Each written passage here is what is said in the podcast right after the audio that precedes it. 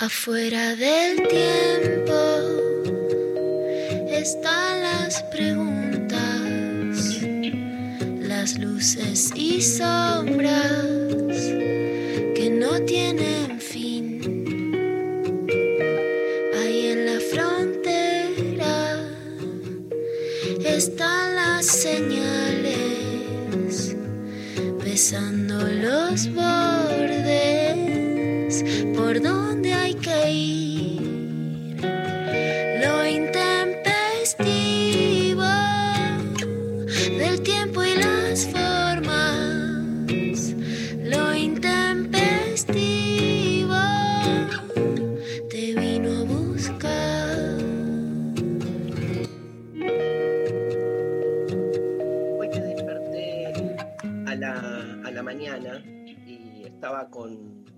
menor, este que tiene nueve años, y le, le enchufé ahí, tipo con todo lo que da, eh, Another Brick in the Wall para festejar el Día del Maestro. Día del Maestro. Y entonces empezó a ver la escena, Martín Rechimusi, ¿cómo estás? Buen día. Este, empe- empezó a ver la escena donde los, los niños de la escuela iban todos caminando y se caían adentro de, de una máquina que los convertía en, en choricitos. Fue como una estrategia para que deje de comer salchicha, en realidad, que es como mi gran intención mi militancia, pero bueno, se puso un poco, tiene nueve años, ¿viste? Dijo, este, me miró y me dijo, papá, ¿da para que me pases esto tan temprano?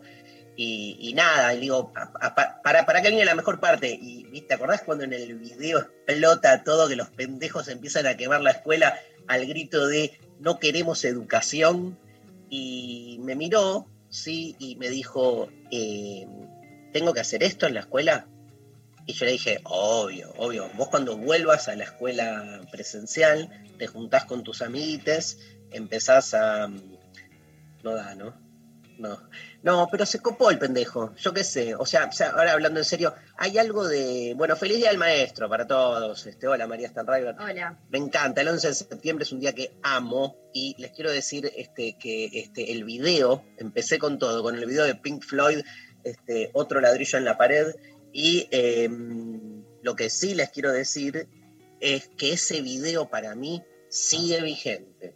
Pasaron, obvio que el viejo ese pelotudo que, que le pega a los chicos y te acordás que muestran la parte donde la esposa le hace comer un pedazo de pollo asqueroso que, que, se saca.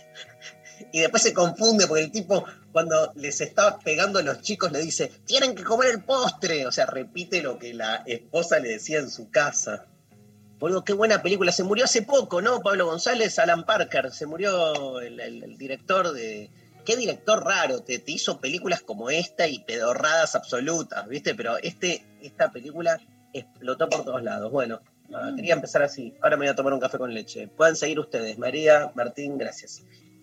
Bueno, ¿qué tal María? ¿Cómo estás? Yo la verdad que después de esto que acabamos de escuchar hay dos cuestiones básicas. Primero, la gente de servicio social, ¿dónde está para ir a rescatar a ese chico? A tu hermane. El chico está pidiendo, pará papá, por favor, pará, y él continúa. Y por otro lado, la gente de Tristan Bauer, eh, ¿cómo puede ser él, después de decir, invitar a prender fuego a las escuelas, vaya y se haga el orondo de la educación en las plataformas? Seguimos aprendiendo, aprendamos hasta vomitar, paren de ser ignorantes, aprendan y callen, escuchen y vean. ¿Decís que soy un poco contradictorio? Sí, Sí, pero que sí. viste que el, el tema de las escuelas progres, que son como... Vamos a, a- promover... Todo lo que es baldo, los chicos después no saben sumar, los estafan en el primer supermercado chino al que van. O sea, cumplen 17 y no saben manejar plata. Hay que volver a las escuelas básicas, a la, tra- a la, a la educación tradicional. Pero te, te hago una pregunta, porque mi hijo me dijo, pero que en una época, ahora, esto me lo preguntó en serio, en una época le pegaban a los chicos en las escuelas. Dije, En una "Sí". época todavía pasa. Ah, hay una denuncia importante que va a hacer Martín Sí. Rechimusi. Sí. Quiero hacer una denuncia importante. Eh, Darío Stanriver pega en los cursos. Ha pasado, eh, se sabe, Darío, que vos pegás, que das, ah, das cachet- cachetadas. Das. Mar- martillazos, martillazos. Es una invitación a la violencia. No entiendo porque me hacen entrevistas por el nuevo libro y me dicen, bueno, ¿es una metáfora de qué? Y yo digo, ¿qué metáfora? Filosofía martillazos, venís y ¡tú, tú, tú! Me gusta que ya estás en una fase, esto es un Darío hinchado las pelotas completamente. Porque antes vos cualquier pelotudo que te preguntaba una cosita te sentabas y le explicabas, ahora ya ni quiere dar entrevistas. Ahora ya encerrado en una torre y desde ahí hablando. Que no, le que no lo molesten. Bueno, me cuentan de su. ¿Cómo? De María, no sé si Reche alguna vez escuchó que María fue una chica bulingueada en la escuela, muy fuerte. Fue esas escuelas. Bien bulineada. Sí, Sí. la verdad es que bien bulineada. Bien eh, bulineada porque gracias a eso también hoy sos la persona que sos un poco. Totalmente. Esas justificaciones sobre la teodicea no da. Y como ni vos, María ni Martín saben qué carajo es la teodicea, Claro. le, los voy a le voy a explicar. La teodicea es como la justificación de- del mal, ¿no? Como, ¿viste? ¿Por qué teodicea? Porque es esa idea de hay que justificar que Dios permite el mal. Entonces se arman toda una serie de lucubraciones racionales para argumentar que, bueno, nada, o sea, este, no es Dios el culpable, el libre albedrío, Dios también tiene que dejar no sé qué chorga. Entonces, nada, para mí lo injustificable es injustificable y San se acabó. No, no, no, Darío, no, no, es- no está bueno que, que te pongas tan totalitario. María, ¿vos qué, eh, qué clase de bullying eh, has- eh, te has sobrepuesto? Ah, ya lo has contado muchas veces, que te, te bulineada por peronista eras. Pero, tremendo. Era una cuestión Pero eso no es bullying, eso no es bullying. Martín, si yo te llegase a mostrar, porque aparte acordate que a mí me agarró la era del WhatsApp, en el que lo que es grupo de WhatsApp, todo lo que es hacer bullying a través de redes, todo lo que es un bombardeo constante de mensajitos diciendo, chorra, hija de puta, vos, tu presidenta, mataste a Nick, hija de remil puta. Pero Eh, vos, ¿Por qué mataste a Nisman? Esa es la duda que cabe. claro, eso es lo- la parte que sabe. Yo tampoco Ah, sé bien. Hay videos tuyos entrando ahí a Le Parc. Y que es injustificable. Quiero, Injustificable. quiero, para, para no perder el tiempo, quiero que nos cuentes la consigna de hoy, porque vamos, perder el tiempo? ¿Qué estás dentro de un sistema productivista del cual sos eh, cómplice? ¿qué tal me salió, boludo? Juro, Gracias, Martín, gracias. estaba escuchando un tema que vamos a pasar en un rato, que, me, me- que es el amor de mi vida, porque es el tema que me hace recordar mi primer amor, que es Melody First, de esa película maravillosa que fue Melody, que ustedes estaban... ¿Qué carajo es Melody? en la estratosfera mientras yo me enamoraba de esa relación eh, amorosa en una escuela, que después les voy a contar, pero estaba escuchando ahí Melody y, y digo, claro, este, quiero volver a esa edad y, este, y en un momento dijo, no voy a tener todo lo que tú, y, la, y miré a María, eh, y ahora viendo cómo me estás diciendo estas cosas, este, nada, eso. Bueno, la gente, ¿qué le pedimos a la gente? Que nos cuenten eh, por el día de la fecha, experiencias, ¿no? Escolares, Escolares. Vamos Claro. por ahí. relatos de escuela, Relato de escuela, eh, para relatos salvajes. relatos salvajes. Relatos de escuela y se ganan eh, un beso en la boca de Martín Rechimusi. Exacto. Por Zoom. No, no. Por Zoom no. Voy a la casa y los transo. Eh, hay un video en el método YouTube, en mi método YouTube, donde narro mi experiencia de amotinamiento en la escuela. El mundo, hay allá el canal de YouTube de Martín porque nada, o sea, no, no puedo creer que haya visto. Mira, ahí cuento todo. Si querés te hago una breve introducción Dale. a lo que fue esa experiencia en donde hemos eh, aprendido muchísimas cosas. Resulta que en mi escuela era de clase media aspiracional. El Progre. Progre, progre, Progre. No, no era tan progre, no era tan progre. Era de estas, no era tan progre porque, o sea, se- todo el tiempo se subrayaba la primacía de la hegemonía eh, sajona, por llamarlo así, porque todo el tiempo te daban materias en inglés, doble escolaridad, tenías maths, Ya. Gorila, gorila, gorila. gorila. Exactamente, gorila. Pero era raro te porque decir era algo. gorila. ¿Nunca le agarraste a, a tu vieja y le dijiste, loca, me cagaste la vida, no podrías haber mandado a otra escuela y cosas así? ¿O.? Yo no conocía en mi vida.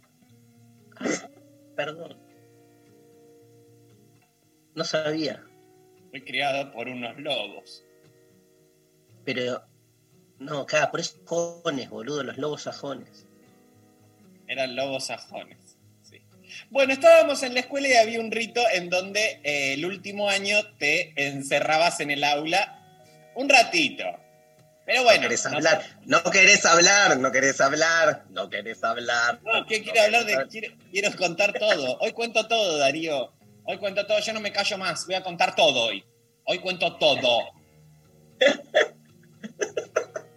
Hoy me levanté narcisista porque yo no los estoy mirando a ustedes en la pantalla, ¿eh? Me estoy mirando a ustedes aquí. No sé lo que están mirando. Claro. Cuando dijimos que Mar- se ganan un beso en la boca de Martín, obvio que te, te besaste a vos mismo, ¿no, Choto? Qué fea que es la cara que pone la gente cuando va a besar, ¿no? La peor cara. mirás- la peor, si lo mirás ahí, para lenta y detenés el momento, porque entrecerrás el ojo, abrís la. Es como estás por comer un choripán, boludo. O sea, es más total, más elegante comer un choripán que dar un beso. Se te empieza a caer la saliva, boludo. En el medio Eso te sale un pedazo de carne. Filosofía de martillazos 3. Esa frase empezamos. Es más elegante comer un chorizo por la cola, como dijiste recién Darío, que dar un beso. O sea, hay que editarlo un poco para que sea más taquillero.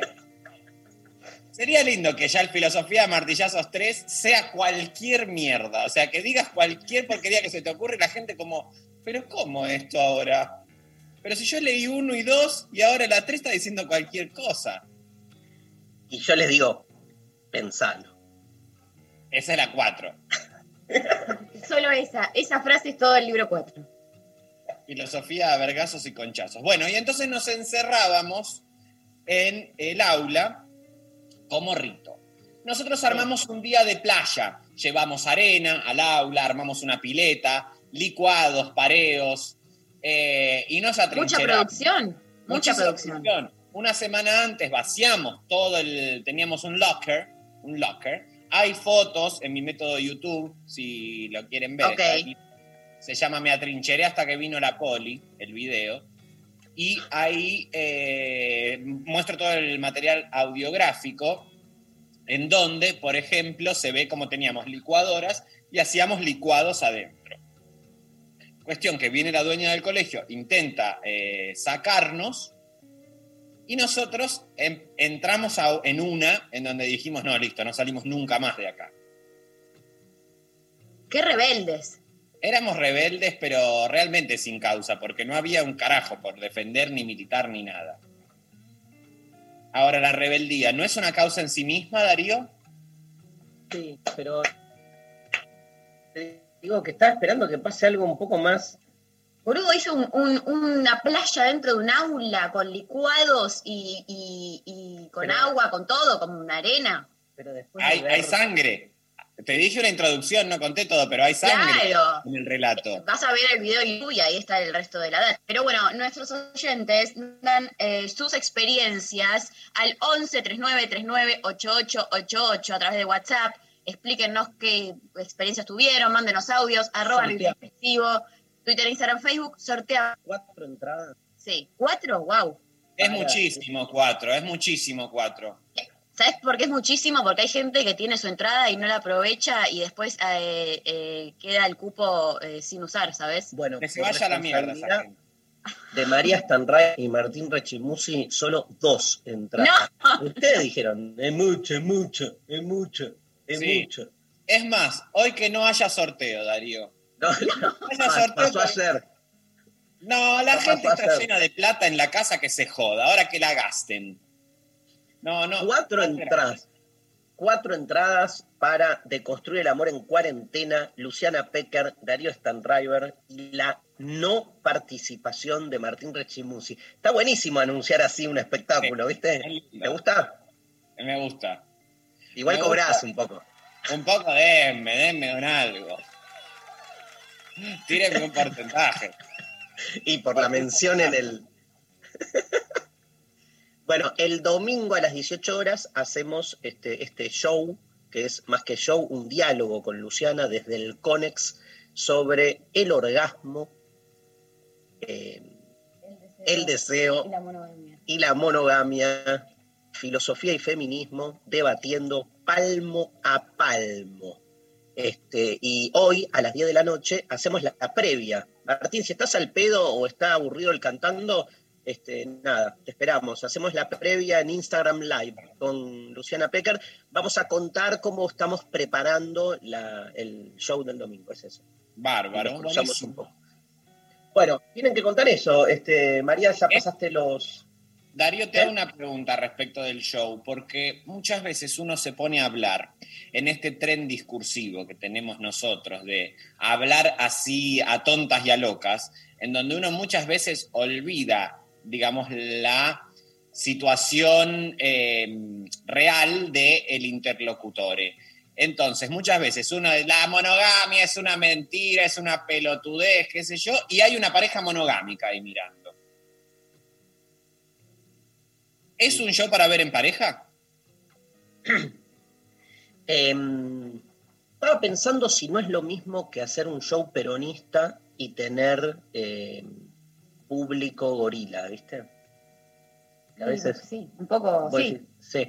Mirá, eh, es un show para ver en pareja, para toda pareja que entienda que gran parte de esa pareja está estructurada en el deseo mutuo de transformarse a sí mismo. O sea, si la pareja está estancada en un lugar que cree ya definitivo y final, tipo alcanzamos el sumum de nuestra relación, no lo vean, porque son dos pavos que están ahí enganchados en un dogma que en algún momento les va a explotar, pero no ahora, digamos. Entonces nos van a odiar, van a decir, son dos boludos, quieren destruir todo, no sé qué. Tiene que haber, viste, esta deconstrucción llega cuando uno está predispuesto. Lo mismo la filosofía, lo mismo el humor. Vos lo escuchás a, a Richie Musi, no estás predispuesto a un determinado tipo de humor y decís, ¿qué hace este pibe? Claro. Pudo pensar. No sé si tanto, pero, Mucha gente me dice eso. Cada pero vez viste que cada vez más, ¿no? No, Él lo repadece, mirale la cara. Así quedó. hermoso. Para mí es uno de los chicos más lindos de la Argentina. Vienen, vienen Brad Pitt, eh, Pepe Mujica. Pepe Mujica, Pepe Mujica, el argentino, también, de Wilde. Sharon Stone. escuchame, debe haber un, debe haber un Pepe Mujica en Argentina. Pero obvio. uno, hay mil Pepe Mujica. Hoy, hoy tenemos una, Que, una- que también, ya que mencionás el tema Pepe Mujica, paren de ir a verlo a Pepe Mujica. Porque el viejo no da más. Vos lo ves en la foto, la gente le cae a la casa, le tocan la puerta. Creo que hay una cuenta de Twitter que registra todo eso. Y es como, paren de venir a visitarme. Se le meten, él se despierta y ya tiene gente como medio, como que ya es medio como ir a ver una virgen, un algo, una cosa medio milagrosa. Él no quiere más que lo vayan a ver. Te quiero decir algo. Eh, hoy le vamos a hacer una entrevista a una chica. No, a una chica que conocí en España el año pasado cuando fui a presentar mi libro, que me regaló una remera que uso mucho, que dice la filosofía este, tiene alas, este, que mm, se llama Nerea, Nerea Blanco Marañón. Tiene toda la tonada bien española. Me sale como el orto, ¿no? Como el orto. Bueno, no importa. Y este, en un momento Bastante bien igual. Hablé ayer, Nerea es, un- es una chica que hace filosofía y, y un poco la charla, Martín, que te voy a invitar a participar, es preguntarle a alguien como nosotros eso, qué es hacer filosofía en España, digamos. este, nada, una charla amena. En un momento le dije, vamos a estar este, eh, en- con, bueno, Martín Rechimusi y, y yo te vamos a, a entrevistar. Y me dice, ah, te buscas apellidos muy difíciles como el tuyo. Digo, Rechimusi. Rechimusi, menos. Boludo. ¿Cómo apellidos difíciles como el tuyo? No puedo creer. No, o sea, no. ¿cómo tuvo el tupé ¿Cómo de tuvo? comparar Stan River con Rechimusi, boludo? No, no da. La verdad. La verdad que eh, es, eh, yo creo que es el apellido más difícil del universo, el de ustedes. La gente, a la gente le molesta y a ustedes les chupa un huevo. Básicamente. Como todo lo que a la gente le molesta de nosotros, que nos chupa un huevo. No así a tu tío María, que él decidió ir por la corta Una y abandonó decisión- la tradición familiar, rompió el clan. fue una decisión del grupo mediático hegemónico en el que él estaba trabajando, que le dijeron, nene, ¿querés hacer ¿Hacer tele? cámara? Cambiate el apellido. No, no, mi papá, los judíos, la Shoah. Le dijeron, no. Druk, Z. Pero es muy fuerte que le hayan dicho no cuando él dijo la Shoah. Es Bueno. fuerte, fuerte denuncia. Eh, no, bueno, no fue para tanto. Che, este, dicen que se, nos escucha mal. ¿Vos nos escuchás bien, Martín? Para el orto. Los de hecho, yo no, no los escuché en ningún momento del programa. Yo les voy a mover la boca. Claro. Sabe leer labios, Martín. Se escucha un poquito así como, como pequeños cortecitos. Ahí. Ok, ok. Bueno, qué verga. Qué cagada, ¿no? Por ende, vamos a pe- repetirle a los oyentes, Sí. escriban al 11 39 39 88 88 audios, por favor, eh, no más de 40 segundos, pide Pablo González, y eh, más o menos, y arroba lo intempestivo, Twitter, Instagram, experiencias escolares. Relatos de escuela, Sí. tal cual. Gracias, Maru. Estamos escuchando Pink Floyd, Pink Floyd, Pink Floyd, Pink Floyd. Otro ladrillo en la pared y a romperla.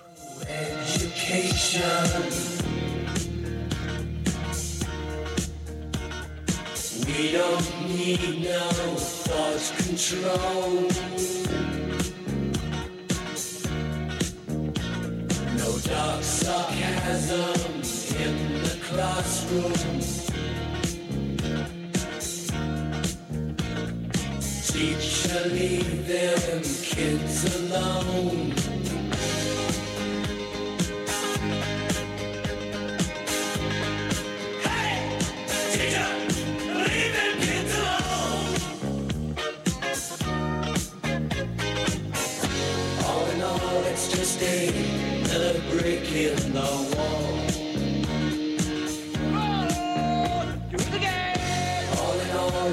All, you're just another brick in the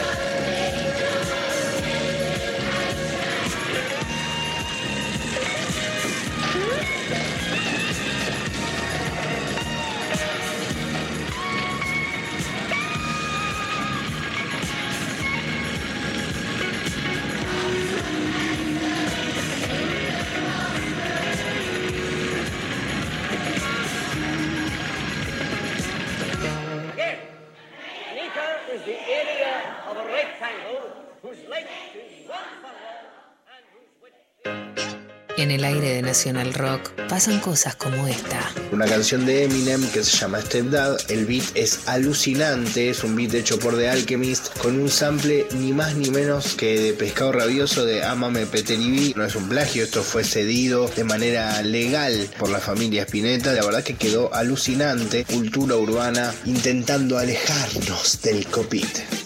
Nirvana Verbal. Nirvana Verbal. Viernes de 21 a 0. Nirvana Verbal. Nirvana Verbal. Facu Lozano. En 937 Nacional Rock.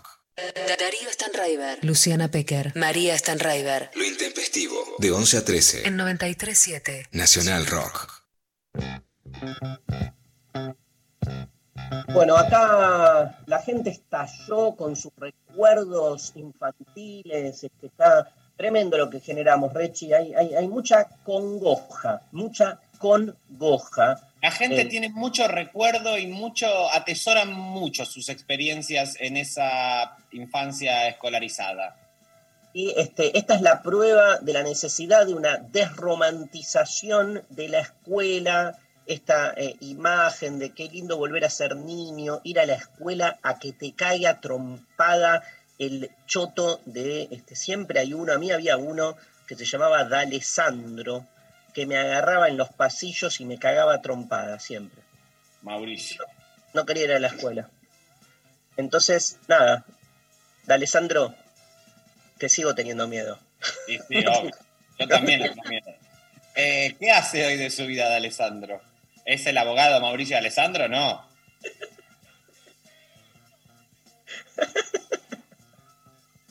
No. A la escuela de, media- de profesionales mediáticos. Eh, alguien lo fue la- encontró. una ley de Perón, una ley de Perón que se fundó la, eh, la Escuela de Profesionales Mediáticos.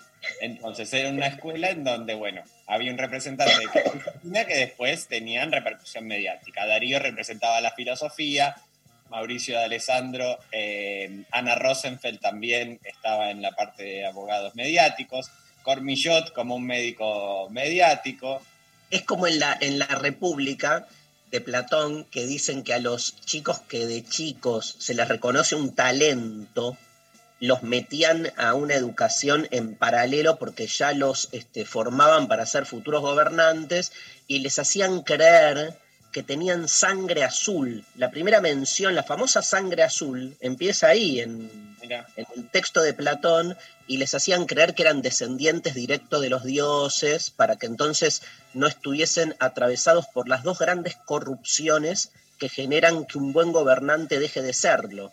Una es este, la ambición personal, o sea, este, el, egoísmo, digamos, este, algo que si vos sos hijo de los dioses te chupa un huevo porque no querés este, tener ambición. Y la otra son los amores personales, por ejemplo, amar a la familia y esas boludeces, que si vos realmente sos descendiente de los dioses, no tenés ninguna de las dos. Lo que dice Platón es que en general los gobernantes se vuelven corruptos tanto por ambición personal como por amor a los propios. Pero si le sacás ese chip de pendejo, tenés gobernantes copados. Así que por eso fuimos muchos a la escuela que fundó Juan Domingo Perón de lo que es este personajes mediáticos. Nos vieron un talento. Yo cuando era chico, tenía cinco años, mi mamá me llevaba a los supermercados que aún no eran chinos y este, eh, mostraba, me mostraba a mí que yo era, eh, me sabía de memoria las capitales de los países del mundo. Entonces me decía, Taricito, Kenia. Y yo ¿Y vos decía, qué decías ahí? Nairobi. Bien. Muy bien, Darío. Daricito, yo te digo, Daricito, Malasia. Eh, me Está la- googleando. Está googleando. Kuala Lumpur, Daricito. Kuala Lumpur. Daricito, Eh. Francia. Eh, París. París. Daricito, Costa Rica. eh, Costa Rica. El otro día me equivoqué, boludo, y dije Tegucigalpa de Costa Rica. Le Claro, contesté y así no se y- puede educar más a los chicos. Saque, eh, el programa Educar está así también como está. Te quiero, Martín. Yo Bien, también. Kuala Lumpur, ¿eh? Ay, te, te tengo una. Yo tengo mi relato de la escuela, dice Sofi Cornell. Mirá, Ah, bueno, bueno, bueno. contalo, no, ponelo al aire, ponelo al aire, Ah, Pablo. Dale. Contalo, Hola chicos, dale. Hola. quiero contar, en primer grado eh, la senio me dijo, Sofi, yo era muy responsable, viste, me, me gustaba mucho que la senio me pida cosas. Ya era Eh, productora en potencia. productora, productora. Y la Eh, me pida cosas, sortiva. Mal, Ortiva, mal, mal, mal. Eh, eh. Me dice, Sofi, anda al kiosco, escuela estatal, eh, y comprame cuatro lapiceras, una de cada color, y me da plata, no me acuerdo, cinco pesos, ponele. Entonces yo fui al kiosco y no había lapiceras, había una sola, tipo la negra. Entonces yo por adentro pensé, no, no voy a comprar una sola si me pidió cuatro. Entonces dije, le llevo un regalo y le compré chocolates. No. Y le dije, toma, te traje un regalo, no había lapiceras, pero te traje esto. Para mí fue un reacto de amor. Mi mamá me quería matar cuando se enteró, pero bueno. Un, horror lo que hiciste. Dilapidaste el sueldo docente, que aparte es el sueldo que le pagamos todos, porque los impuestos los pagamos todos. Sofi. Escuela Perdón. pública. Perdón, señor Claudia, perdón. Pero pará, ella, ¿y qué te dijo cuando le diste los chocolates? No, me agradeció. Me dijo gracias, como que se hizo la contenta. Yo estaba re contenta con mi regalo. Claro. Pero Sofi, vos eras eh, muy nerd, evidentemente. Sí, no, no, muy, muy, muy nerd. No tenías amistades. ¿No conoces lo que es el valor de la amistad? Bueno, chicos, me voy retirando. No, ahora contá todo. O sea, no empiecen ahora a abrir su alma y después se retiran. Haces terapia, ¿no? Hago terapia. Sí, se, se nota. Eh, no, tremendo. Aparte, acá llega un mensaje de María, de, de Claudia, ¿no? De la maestra. Llega un mensaje, este, pasáselo, léelo vos, Rechi, el mensaje de la maestra Bueno. Claudia. Claudia dice, hola, ¿qué tal? Soy Claudia, la docente de Sophie Cornell. Entiendo el marco de comicidad y humor que manejan en el programa. Sin embargo, se están mofando de una de las experiencias más traumáticas que viví en mi vida. A saber, a partir de ese chocolate que me trajo Sophie Cornell, desarrollé colesterol. Me amputaron la nariz y la oreja por un pico glucémico. Esa pendeja me las va a pagar. La odio. Hija de puta, esta pendeja Sofi. Perdón, Ese perdón, chocolate. Perdón, señor. Perdón las pelotas. No aguanto más. Acá encerrada por un puto chocolate. Justicia, ¿qué pasa? Condenada a ir a escucharlo a Pepe Mujica. En el año 1997 viajé a Montevideo a conocer a Pepe Mujica por una promesa de que él me iba a curar. Me, pensé que me iba a hacer imposición de manos. Pepe Mujica tiene una mano muy pesada. Me acerqué a su mano y me dio un cachetazo. Salí acá, pendeja, me dijo. Igual lo peor para mí es que le siga diciendo seño, boludo. Tiene treinta y pico de años y le sigue diciendo seño. Sí. Qué Quedé atrapada ahí, quedé atrapada ahí, perdón. Gracias por dejarme abrir mi alma, chicos. Me hizo muy bien esta catarsis. Está Nada. ahí. Nada, perdón, esperemos que te haya hecho bien. Esto es terapéutico, no parece, pero es terapéutico. Es psicología a martillazos. Y sí, ya está. Ya abarquemos todas las áreas. Una nueva terapia. Arquitectura martillazos voy a escribir yo ahora. Esperá, esperá, vos que sabés de psicología por, una, por un linaje, te diría. Eh, Imagínate este tipo de terapia. Va alguien y dice, bueno, nada, tengo, no sé, tengo problemas de autoexigencia. Y sí, sos un pelotudo. Y No tenés mira, problema de mira, auto. medio lo que es obra social es medio así. La verdad O sea, te yo me he atendido muchísimo para obra social porque no tenía un peso para pagar a las fortunas que quieren cobrar la gente de la terapia. Que está bien, igual lo merecen porque la verdad que es un trabajo que viene la gente a vomitar su mierda, por lo menos pagame bien. Eh, pero cuando vas por obra social, que hay 27, 40 personas por día, y es medio así.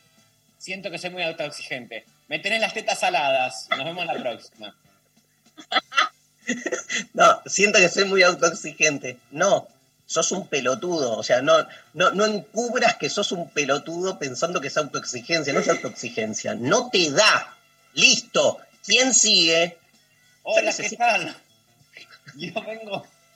Mis padres no me hablaban. Bueno, mira, la verdad que no dan ganas de hablar. O sea, vos te viste a la cara. Fuera, siguiente. Vos sabés que tus padres cuando naciste dijeron, uh, no. No, pero yo quiero por la... Vengo por Osplat. Vengo por Osplat. Y Igual dijeron no es- que de Osplat, que venga acá con usted. Mis padres no me hablaban. Por Osplat. Soy de Osplat yo. Y mis padres no me hablaban. Escúchame, ¿vos te crees que si te cambias, te cambias, No puede hablar. te cambias de obra social te van a hablar? Y debe ser, pero yo soy de Osplat. Compré el bono de Osplat. ¿A quién le doy el bono de Osplat? Métetelo en el orto. Ahora. Es parte de la terapia. Es parte de la terapia. Me encanta la gente que me encanta la gente que va a tiene un par de meses, viste, de terapia, viene y dice, no sé, no me curó. Y no, tiene razón, la gente también hay que, hay que tensionar un poquito la psicología, porque si no es todo, hay un trabajo a largo plazo y es como la, eh, la- la plomería y la psicología son la misma cosa. Si no tensionás, si no le estás encima, no hay un solo resultado. salta, salta, salta, pequeña langosta.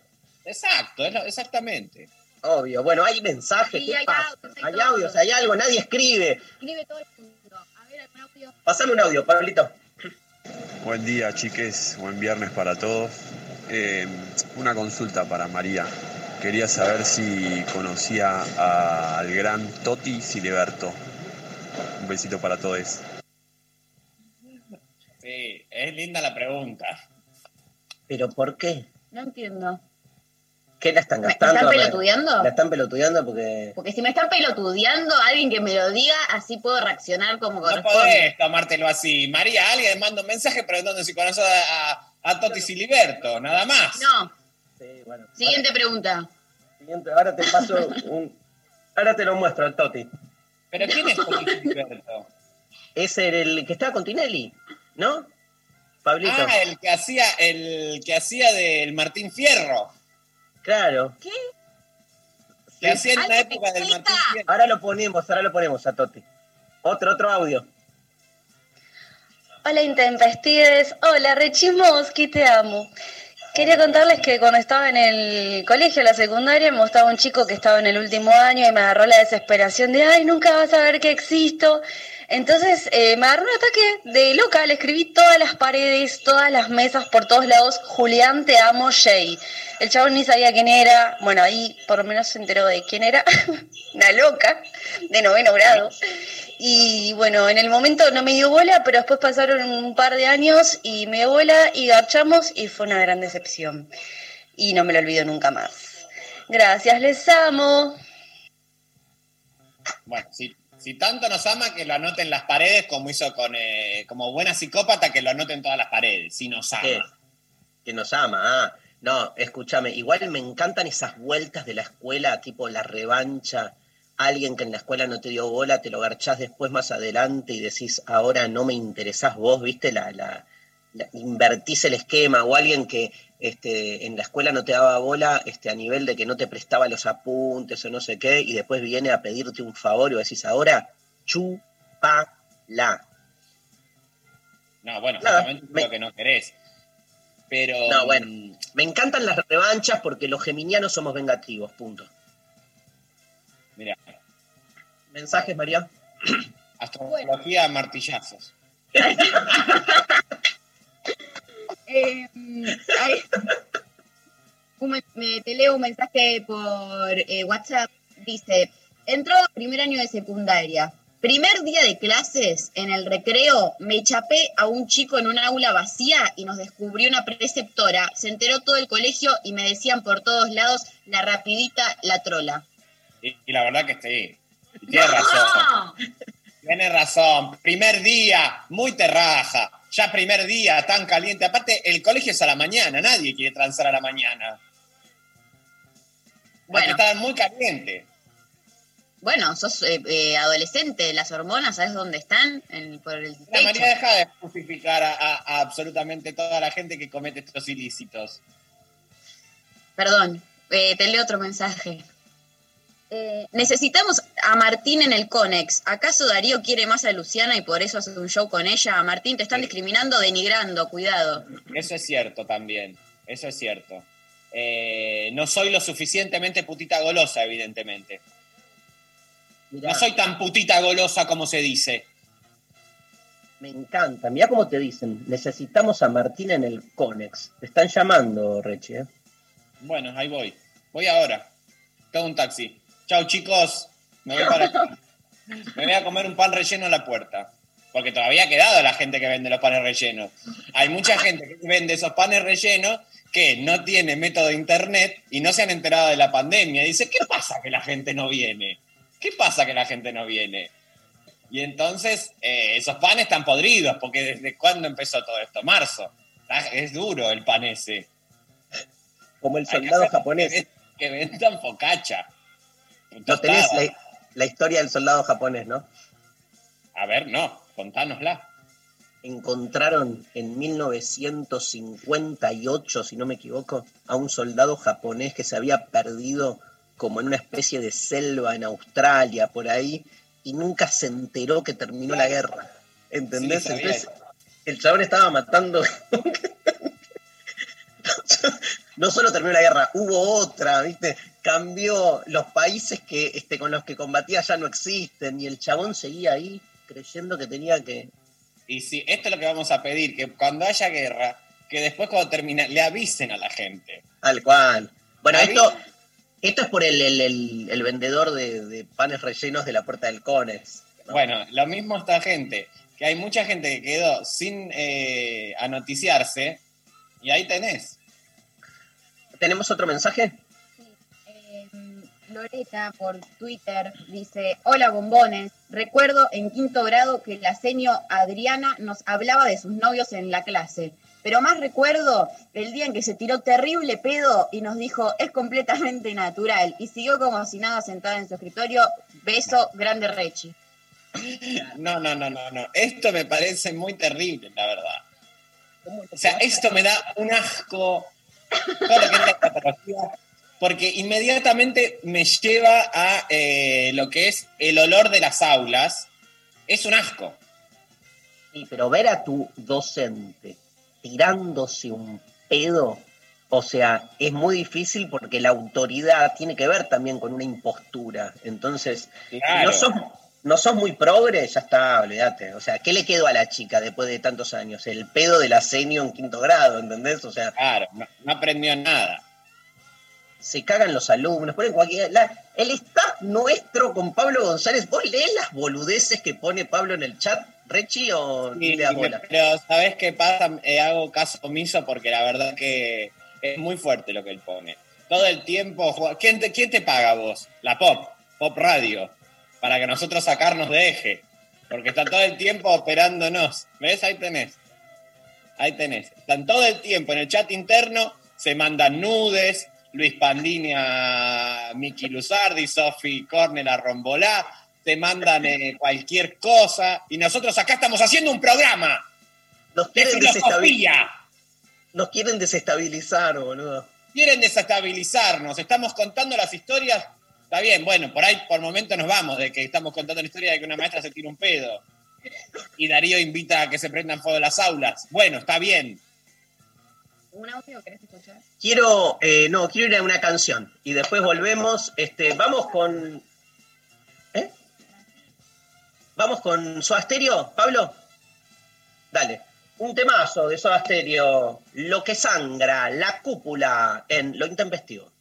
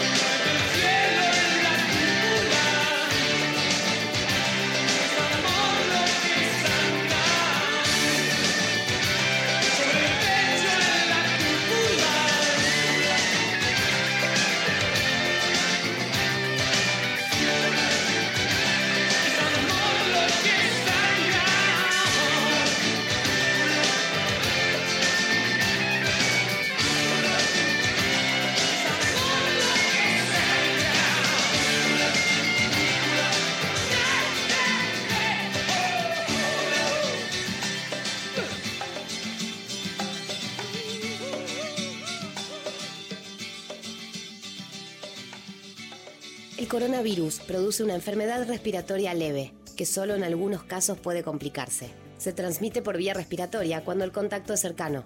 Para evitar el contagio hay que cubrirse la boca con el pliegue del codo al toser o estornudar, lavarse las manos, usar alcohol en gel y mantener ventilados todos los ambientes. Ante cualquier duda, es importante no automedicarse y consultar al centro de salud. Para más información, entra en www.argentina.gov.ar o llama al 0800-222-1002. Ministerio de Salud, Argentina Presidencia. De 11 a 13. Lo intempestivo. Nacional Rock. Bueno, volvemos, eh, seguimos acá en lo intempestivo. Eh, llegan un montón de mensajes, les repetimos: 11 39 39 8888 es el WhatsApp, eh, arroba lo intempestivo en todas las redes. Eh, quiero contar una anécdota eh, propia. Esto es muy lindo, porque recién ella en el corte dijo, yo tengo una anécdota para contar, pero la cuento si hay banca nada más. Claro. Lo debatimos un poco porque incluye gente, digamos, pesada. Gente, gente pesada, nombres propios muy importantes de este país y de los medios de este país. Pero bueno, como acá la producción, Martín, todos, todos eh, me hicieron, me dijeron, sí, dale, dale, dale, dale, acá estamos los pibes, eh, lo voy a contar.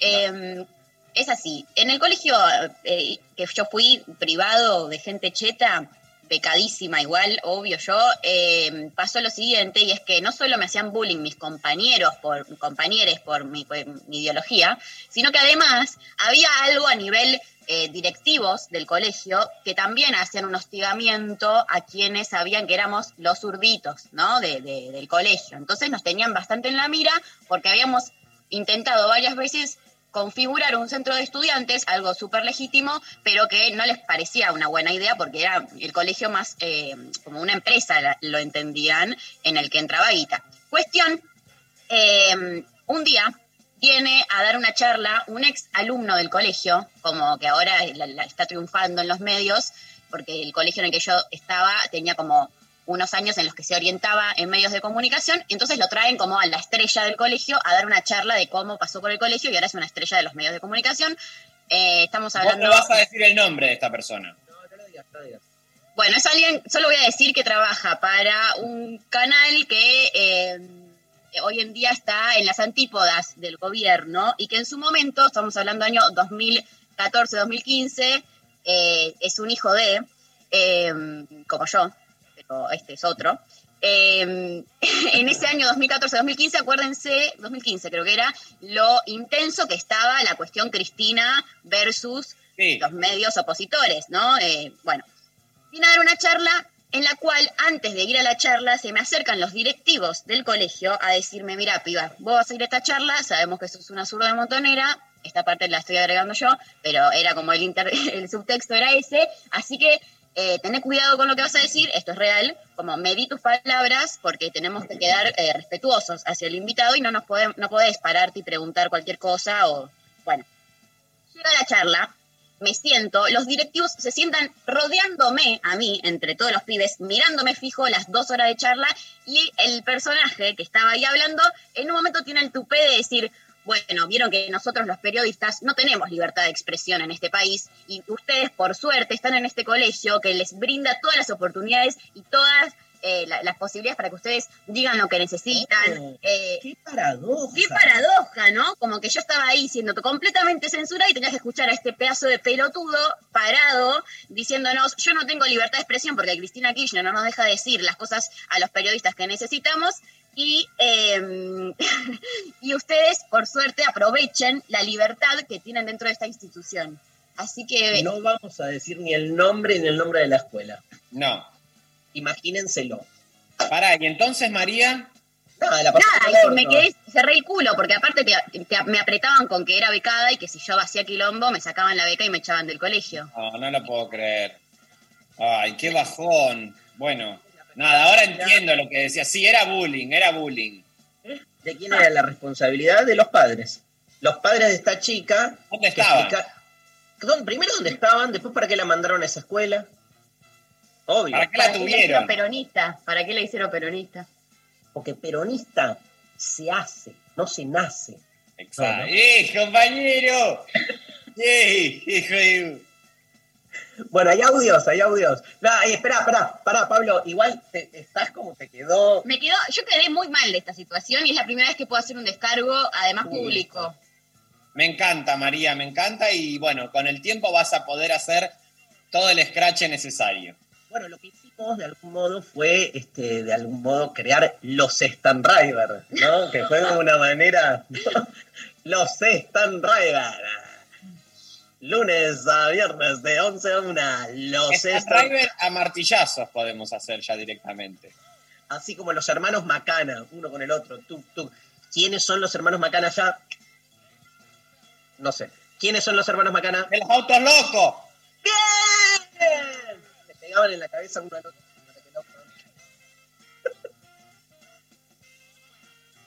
Audio, audio. Los recuerdos de mi colegio son bastante caca porque tenía compañeros bastante caretas, pero más allá de eso, Ella de en- Puerto Madryn. En tercer grado la tenía la señorita Norma, que era una persona de unos modales bastante poco amigables, y que con el tiempo me di cuenta que ese carácter podía haber sido porque es una persona que la pasaba bastante, bastante de mal, ya que era alérgica a la tiza. Y todos los días, para dar clase, entraba al aula, nos saludaba, se ponía guantes quirúrgicos, se tapaba con un pañuelo la nariz y la boca, em, y así dictaba la clase. Para mí era como una especie de, de astronauta dando la clase. eh, y bueno, eh, ese es mi hermoso recuerdo de la señorita Norma. No, no. me Te parece- amo. Sí, sí, pobre. Amo. Vos, Martín, sos del palo Pecker y Stan Driver que decimos que una tona- con una tonada ya te enamorás de alguien por la tonada. No. Ay, sos un careta, boludo. ¿Qué, qué, qué necesitas, boludo? Como la Eh, radiografía sí, intelectual de la persona. Son Dejate romper la... Por favor, por favor. Me van a correr a mí por izquierda. Por favor, por favor. No me enamoré de esa chica, me acabo de enamorar más con el relato de la, la, la alergia, ¿entendés? Pobre, pobre la docente también, ¿no? Un, un- pizarrón con, con marcador para esa docente. Pero Qué pesada ser docente si sos alérgica a la tiza. La verdad que seguimos educando, pero paremos de educar también si sos alérgica a la tiza. les quiero decir algo y no es chiste. Creí que era alérgica a la pizza. No, no, bueno. eh, Eh, Sophie, Co- Sophie Cornell, Sophie Cornell, o sea, No entendía después lo del guante, digo, ¿qué tiene que ver la pizza? chicos, ¿cómo seguimos después de esto? No se sigue, no se sigue. Alérgica a la pizza, boludo, ¿qué? con anchoa. Eh, Malísimo. Malísimo, pero entendí mal, tengo un toscano, mi papá me decía, tenés un toscano en el oído. No sé, boludo, pero un toscano. sí, que hablemos por privado. Toscano a martillazos vamos a hacer. Bueno, este, nada, hasta acá llegamos, ¿no? ¿Terminamos el programa? Sí. Queda una hora. Nos vemos entonces el lunes que viene a las 4 de la mañana por acá, por Radio Splendid 1997 en el Que se haga cargo, que se haga cargo Miki Luzardi, Luis Pandini. Algo van a Que decir, se hagan no, cargo ellos. Lo que Pasa que entre ellos se mandan nudes constantemente y nosotros acá poniendo el rostro. Bueno, este, ¿tenés un mensajito más? Un audio más, mandame un audio más que están hermosos los audios, Pablo. Es lo intempestivo. Saludes a todos. Eh, una de las anécdotas que nunca me voy a olvidar fue que yo iba en bici a la escuela y había un patio enorme donde antes de entrar al primer turno de clases toda la escuela estaba ahí. Yo iba en bici y en la mitad del patio, un día entrando en la bici, se me rompe el pedal y me caigo en el medio del patio enfrente a toda la escuela al piso porque se rompió un pedal de la bici y toda la escuela se me cagó de risa. Listo. Trauma por siempre.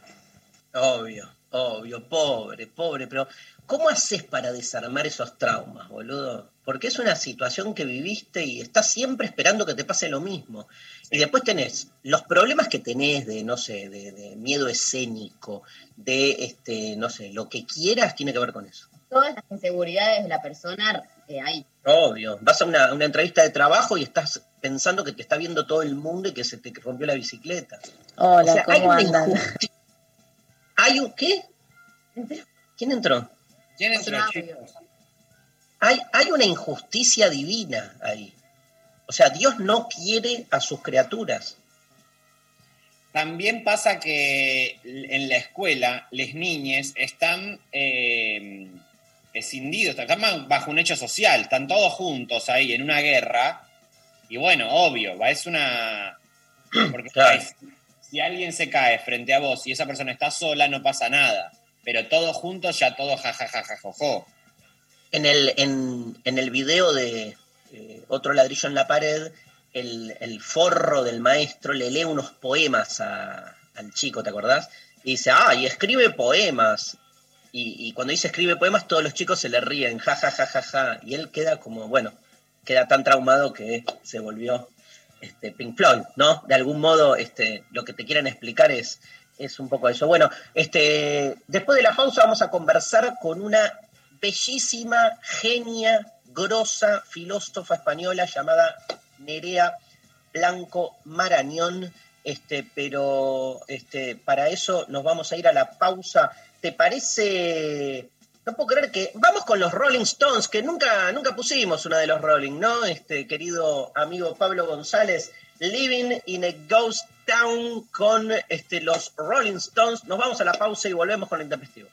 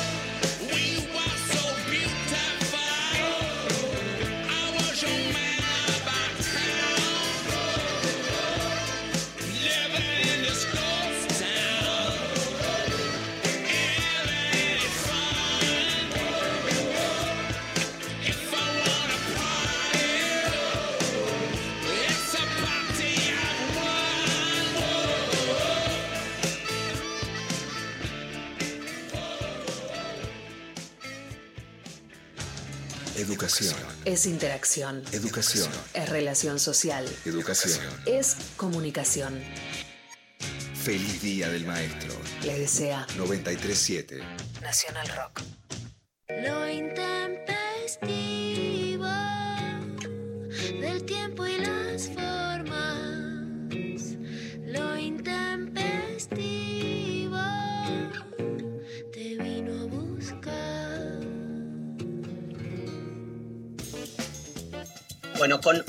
Mucho placer en este bloque quiero este, darle la bienvenida a Nerea Blanco Marañón, con quien estamos comunicados. Este, allí está Nerea desde España. Hola Nerea. Hola, ¿qué tal? Qué lindo, qué lindo. Qué lindo verte. A Nerea la conocí este, el año pasado este, cuando fui a presentar este, mi libro Filosofía en 11 frases en Madrid y estaba ella con un grupo de compañeras porque son parte de distintos grupos de, de filosofía y que apuestan a una filosofía que se salga de la academia, que se salga de las instituciones tradicionales, y ella es eh, una de las promotoras y de la que está haciendo muchos trabajos en relación a, a eso, así que ya veníamos hablando un poco antes, pero nos encontramos en Casa de las Américas, ¿no? Ahí fui la, fue la, la presentación, conversamos un poco y, y bueno, y me traje una, aquí le decimos remera, ¿sí? Me- Me encanta remera, miras. Sí, que, que- que la filosofía tiene alas y que no me la saqué más. Este, y así que hay un montón de fotos y gráficas donde estoy con esa remera que fue un regalo de Nerea. Les quiero contar un poco sobre, sobre Nerea. Es licenciada en filosofía por la Universidad Autónoma de Madrid. Tiene 33 años. Creó una plataforma web llamada Philosophers, que pueden, yo este, soy asiduo este, navegante por allí, un proyecto en el que pretende divulgar y fomentar el pensamiento crítico desde una mirada afiliada, reivindicativa y feminista. ¿sí? Philosophers, dice Nerea, nace con la idea de dar alas a las humanidades. Este, cree en la filosofía este, como algo vivo, como algo que debe recuperar su lugar en el mundo y que la filosofía no puede ni debe aislarse en las aulas académicas y este, bueno, le gusta justamente el cruce que hay entre filosofía y rock, filosofía y música. Eh, acaba de publicar en junio su último libro, que es Filosofía entre líneas, este, por eh, la editorial Grijalvo Ilustrados. Y, por ejemplo, cosas que hace Nerea, una- unas remeras increíbles con estampas filosóficas, este, además de bolsas de tela, agendas, cuadernos, lámina, todo con mucho este, estilo rock. eh, nada, después subí las, eh, Sofi, así se ven remeras de metafísica, este, pero que, digamos, donde emula eh, imágenes del mundo del rock este, clásicas, o en vez de Ramones, la, la clásica eh, remera de Ramones dice razones, y aparece, este, bueno, ahí. Es, es muy lindo, bueno, da talleres para jóvenes donde fusiona cultura popular y filosofía y dicta un curso, un curso llamado Mis amigos muertos, en el que habla de la filosofía, es como una historia de la filosofía, además de participar de eventos de poesía y filosofía. Me encanta porque es un poco lo que intentamos hacer acá y vemos como que este, no es algo, este, nada, que, que- tiene como su correlato en otras partes del mundo. Así que desde ese lugar queríamos charlar con vos este, y bueno, eh, darte la bienvenida y preguntarte justamente si es difícil para alguien que viene, este, vos has estudiado en la universidad, eh, o sea, venís, como es mi caso, como el caso de Martín, que está ahí, ahí Martín Rechimusi, que estudió ciencia política, venimos del mundo académico, pero después decidimos que nuestra tarea menos tenía que ver con lo académico y más con la divulgación sin renunciar a nuestra, digamos, este, formación. ¿Es difícil en España? Me parece que es un poco más difícil en España que en Argentina. Yo creo que sí, o sea, o no sé, o por lo menos yo te veo a ti y digo, yo de mayor quiero ser, quiero que haya por lo menos la misma capacidad de difusión, o sea, es que aquí no hay ni radio ni televisión, no estamos en ninguna parte más que metidos en la academia. Eh, es muy difícil encontrar a alguien más con, con mi estilo o con mis ganas de sacar la filosofía mm, de paseo en modo bolsa, o sea, soy mm, de momento como de la, la única que o sea, sí que hay gente que lo hace, pero como para sacar dinero, pero para decir, hey, que la filosofía mola y que realmente tal, hay muy poca gente eh, que esté saliéndose de la academia o de dar clases en institutos. Es como, me siento un poco sola. Pero se intenta. Me imagino. Pero ¿por qué? ¿Por qué sucede esto? ¿Tiene que ver con algo propio del modo en que se fue desarrollando la academia en España? ¿Tiene que ver con España misma, con el modo en que circula en los medios ciertas narrativas? ¿Qué pensás? Yo creo que tiene que ver un poco todo. O sea, también hay que tener en cuenta que la filosofía se nos ha ido, se ha ido restando cada vez más del sistema educativo, entonces nadie entiende cuál es el valor de la filosofía.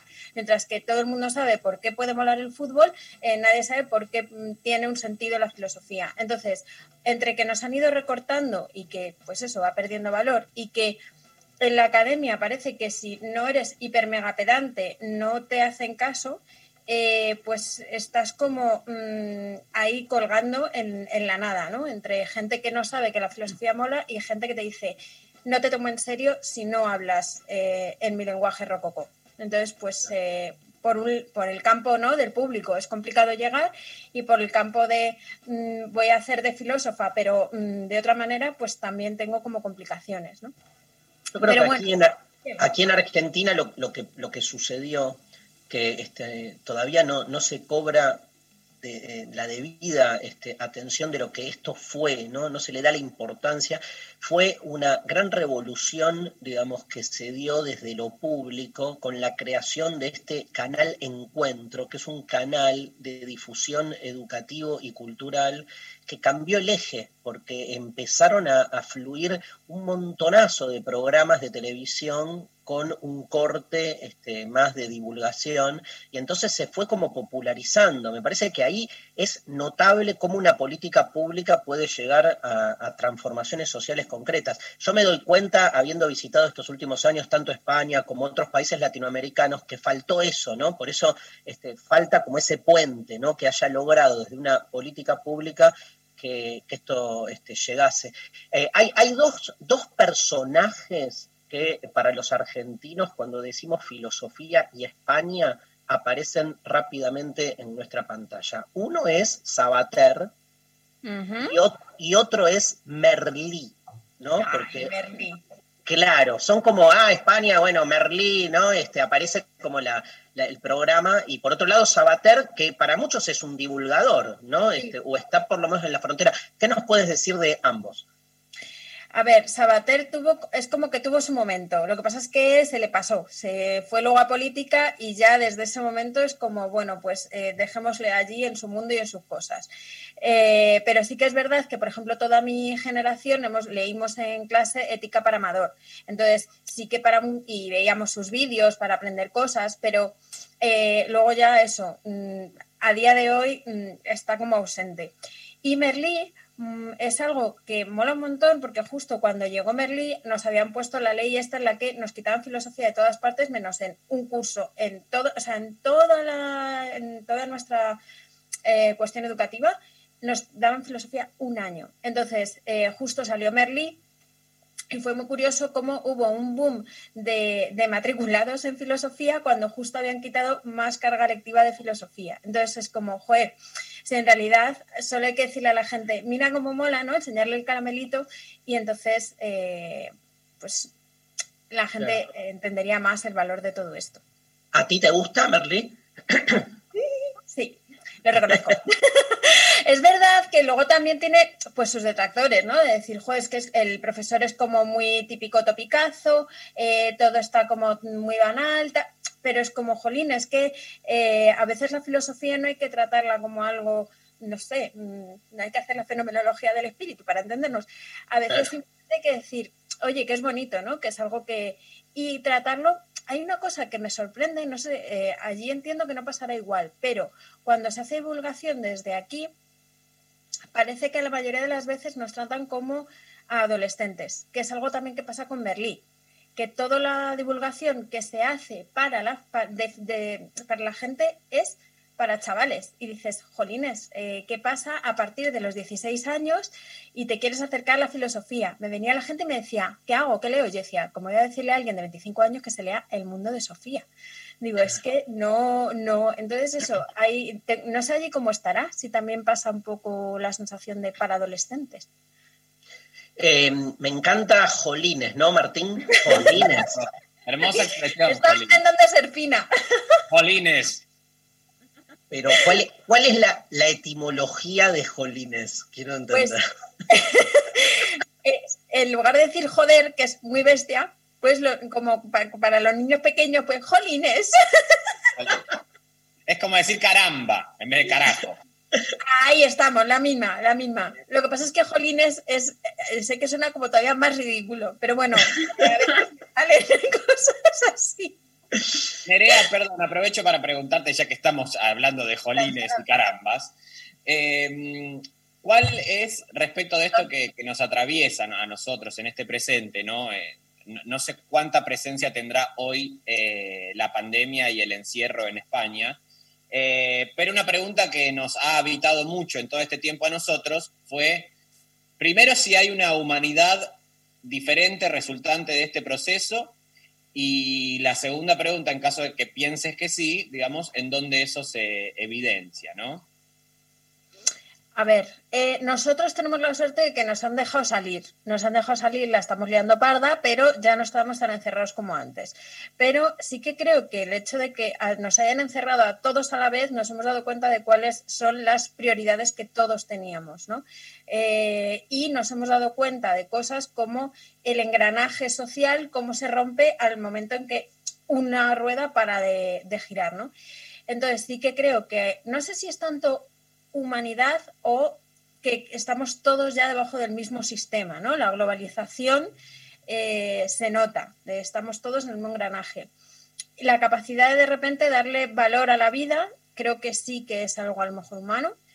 O sea, quiero decir que todos hemos caído de repente en dejar de pensar que somos dioses y que ya y que somos mortales, cosa que los filósofos pensamos todos los días a diario, pero la mayoría de la gente pues no, va a hacer la compra, a hacer sus cosas, pero entonces de repente se sorprenden pensando ante, uy, que la vida es importante y es esto que pasa, ¿no? Y mm, la otra pregunta que me has hecho, ¿cuál era? Una era si había humanidad, si había una humanidad Resultante y en ese caso, digamos, cuán modificados salimos de la experiencia después del COVID eh, en sus distintas formas, ¿no? Modificados no lo sé. Al principio hubo un momento en que dije, uy, igual salimos a mejor, pero, ¿sabes? La sensación de, de volver a pensar en comunidad, ¿no? De que nos diésemos cuenta de cómo si falla un engranaje, fallan todos y que necesitamos volver a sentirnos no tan individuos aislados, mm, campantes por su vida del yo, yo, yo y pensar en el otro.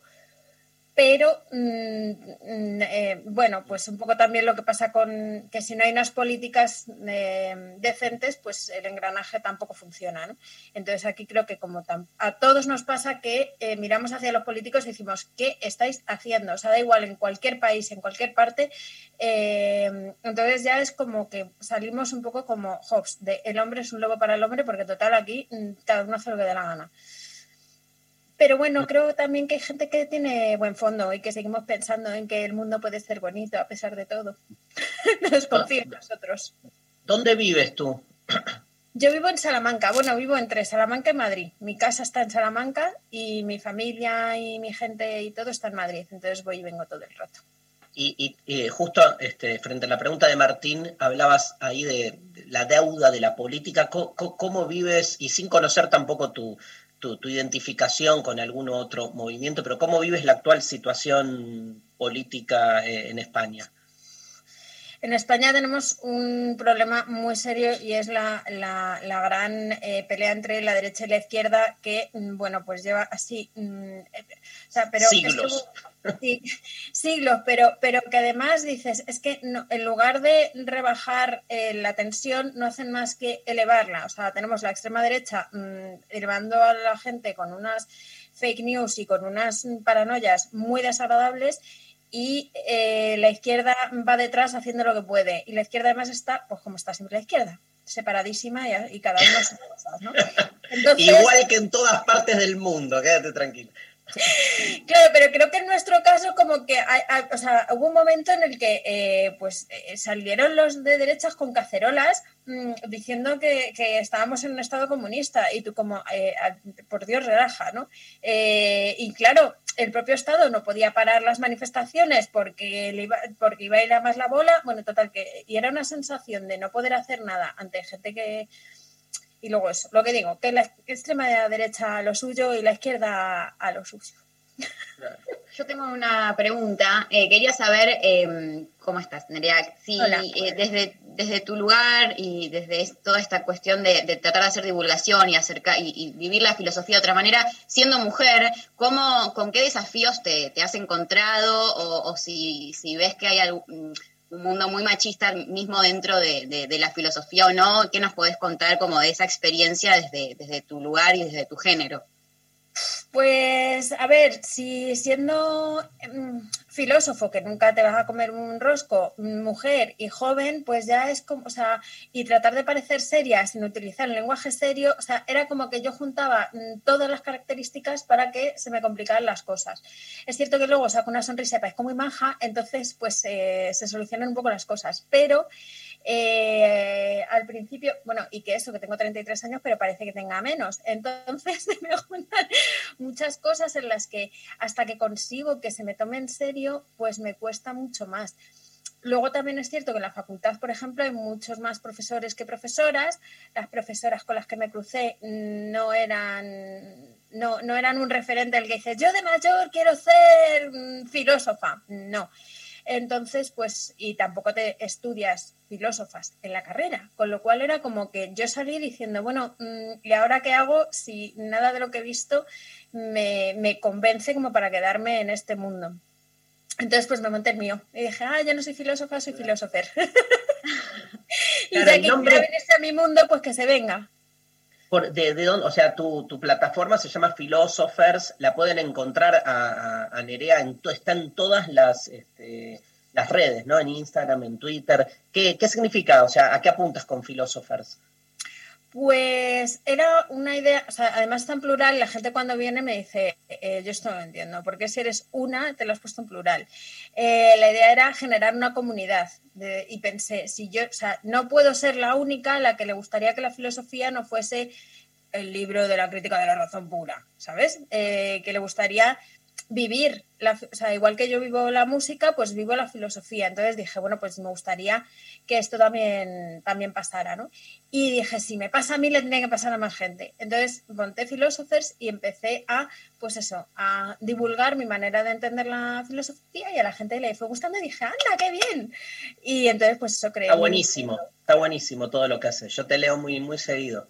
Me falta el libro, me falta el libro. Ya, te lo tengo que hacer llegar porque, bueno, estas, estas cosas de... Se lo dije a la editorial, la editorial me dijo, uy, a Argentina no mandamos. Y dije, bueno, pues ya lo mando yo. Eh, en fin, eso. Pero me tardaron en decírmelo que no lo mandaban eh, pues como un mes. Y como luego hemos estado en verano, que se para todo. Pero cu- cuenta, cuéntanos un poco de qué, de qué va. Bueno, Filosofía ya entre líneas. Mira, Ahí está. Eh, aquí está. Pues filosofía entre líneas. Eh, tiene un... Nunca sé describir mi libro. Igual que he creado mi mundo, he creado como mi libro. Mira, No a hagamos así. Imagínate que le estás contando de qué trata tu libro a, a- a tres personas de otro país que no tienen idea de lo que es la filosofía. Eh, bueno, pues son nueve historias de situaciones cotidianas, tipo me levanto de la cama, me preparo el desayuno, cosas que hacemos todos, eh, damos un paseo, mm, sufrimos una ruptura de amor y tenemos una cita. Bueno, pues eh, situaciones muy, muy comunes y a partir de ellas yo empiezo a elucubrar. Entonces, em, voy contando, pues eh, me levanto de la cama y no me apetece una mierda, básicamente. ¿A quién le apetece salir un lunes por la mañana de la cama? A nadie. Es lo mismo de decir, es un poco como, ¿me suicido o no me suicido? ¿no? Como empieza el el mito de Sísifo de Cami, pues es, ¿salgo de la cama o no salgo? Entonces, a partir de eso, pues voy contando el, viene mi gato a saludarme, mi gato, ay, qué bien, porque no tienen palabras, ellos solamente están en el presente. Entonces puedo empezar a explicar el existencialismo, el, el que los gatos no toman decisiones mientras que ellos sí, el estar condenados a estar libres. Entonces, es como lo que tardo en salir de la cama, eh, lo que está haciendo mi cerebro mientras salgo de la cama, lo que le pasa a los filósofos, pero que nadie sabe. Entonces, pues eso, lo plasmo en, en- el libro, en diferentes eh, situaciones. Y luego es muy curioso porque la gente se ve reflejada y dice, anda, yo también pensaba eso, pero no tenía con quién compartirlo. Entonces son las típicas cosas que la gente se le quedan ahí en la cabeza y que nunca dice en voz alta porque ¿quién va a hablar de esas cosas? De, ay, me apetece ser gato para no tener que hablar. Pues no lo sueles decir a menudo. Entonces es como un libro para mm, filósofos anónimos, ¿sabes? Como los alcohólicos anónimos, pues filósofos anónimos que sientan que no están solos, que damos todos vueltas a la cabeza sobre cosas y que ya las dijeron mis amigos muertos, que también son vuestros amigos muertos. Obviamente que son todos los filósofos y filósofas de la historia. Qué ganas de leer ese libro, ¿no, Martín? Qué ganas de leer ese libro. Totalmente.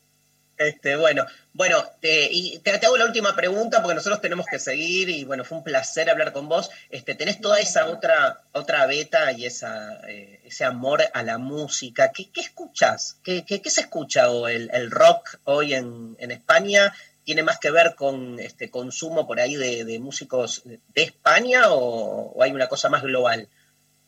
Pues no lo sé, yo es que tengo un problema y es que igual que me he quedado en amigos muertos, en- mm, así, en- también me he quedado en amigos casi muertos en la música. O sea, yo me he quedado escuchando música de los 80, 70, 90. eh, entonces, lo que se escucha ahora es cierto que hay cosas que molan, pero por lo general se me han quedado un poco naif, ¿sabes? Eh, Ah. Tenemos la música indie esta que no es ni pop ni rock ni que no saben lo que es, que es un poco Ni. moderno, que no sabemos lo que somos. Pues la música se nos ha quedado igual. Pero a ti, a ti, ¿qué, qué, qué, qué es lo que te gusta? Yo eso, yo me he quedado en los antiguos. Claro. Eh, Héroes del Silencio. em, Ay, me encanta Héroes del Silencio, me encanta, me encanta. Muy bien. Héroes del Silencio, Guns N' Roses, em, Los Keys, mm, yo sé, Van Halen, mm, Joan Jett, no sé, la música de los 80, básicamente. Me encanta. Sí. Me, me quiero ir a España. Quiero ir a conocer Salamanca. sí. Además, no conozco Ah, Cuando, Salamanca. cuando os dejen libres, aquí tenéis espacio. Cuando queráis podéis venir. Yo acojo a todo el mundo. Genia. Bueno, un placer enorme haber charlado contigo. Igualmente. Bueno, gracias. Estuvo Nerea Blanco Marañón, directamente de Salamanca, allí con su gata que se llama Mía. Este, le damos un gran abrazo. Nos vamos a la pausa dedicado a este, Nerea. eh, a escuchar Everybody Want to Rule the World, un tema de lo más ochentoso, más que ese tema no lo hay, Wizard en Lo Intempestivo.